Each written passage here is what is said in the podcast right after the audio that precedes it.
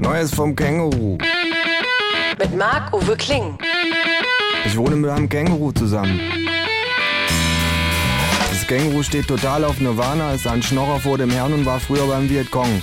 Aber das nur nebenbei. Zur Sache. Friedrich Wilhelm, Otto und ich steigen in den Nachtbus. Das Känguru trödelt, Komme ich zu Sie auf Arbeit und halte den Betrieb auf?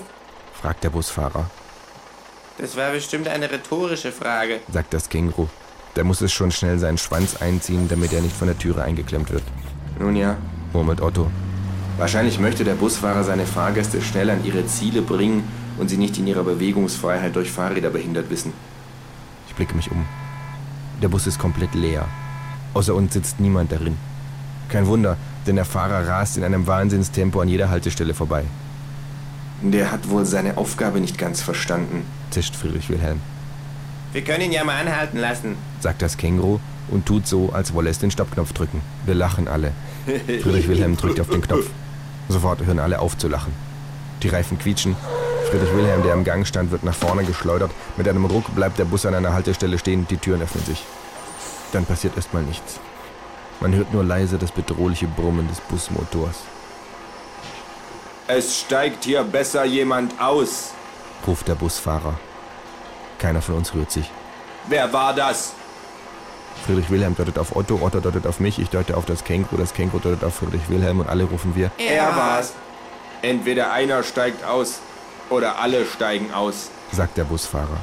Es, es, es, es war nur ein Versehen. Stammelt Friedrich Wilhelm, Auf Wiedersehen. sagt der Busfahrer und winkt. You have reached your final destination. Kaum ist Friedrich Wilhelm draußen, beschleunigt der Bus wieder. Da waren es nur noch drei. Murmel ich. Vielleicht darf er nicht länger als drei Sekunden langsamer als 50 fahren, sonst explodiert eine Bombe. Mutmaßt das Känguru, Wenigstens kommen wir so schneller zu euch nach Hause. sagt Otto. Ich habe mir noch Hackbraten von vorhin aufgehoben. Hm, Hackbraten. Sagt das Känguru. Und ich sage, Gute Idee. Es ist aber nicht mehr viel da. sagt Otto. Das reicht höchstens für zwei. Ganz oft sagen Leute, ohne dies auch nur ansatzweise zu realisieren, etwas furchtbar Dummes. Das Känguru blickt mich an. Ich nicke. Blitzschnell zuckt seine Pfote zum Stoppknopf und wieder zurück. Sofort quietschen die Bremsen.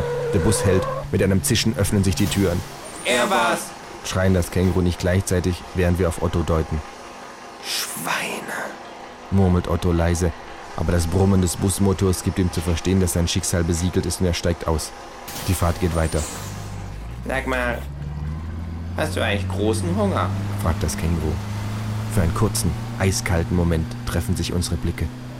Ein Steppenläuferstrauch weht durch den Gang, Dieser Bus ist nicht groß genug für uns beide. zische ich. Dann zuckt meine Hand blitzschnell zum Stoppknopf und noch bevor die Bremsen quietschen, schrei ich, Das Beuteltier war's, ich hab's genau gesehen. die Türen öffnen sich. Schweigend steigt das Känguru aus. Die Türen schließen sich wieder. Plötzlich steht ein Lächeln auf seinem Gesicht. Verdammt, das war unsere Station.